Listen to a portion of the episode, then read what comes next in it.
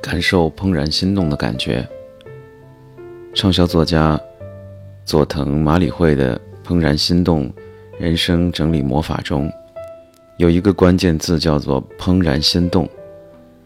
在拣选物品时，要用手触摸，只留下令自己心动的物品。这个判断方法十分简单、方便。有些物品价格昂贵，却因为某些特点自己不喜欢而一直没用；有些则是无法充分发挥功能，反而造成负担；有些东西则是完成了它的使命，从今之后不会再用到。这类物品不会让人怦然心动。怦然心动是一种直觉，而且十分精准，值得信赖。唯有现在，才会产生怦然心动的感觉。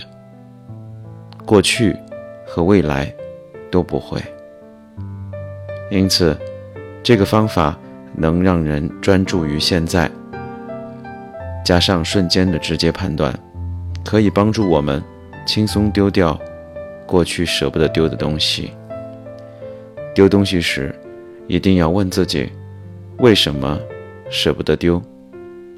确认自己是否怦然心动，可以帮助我们锻炼出更敏锐的感觉。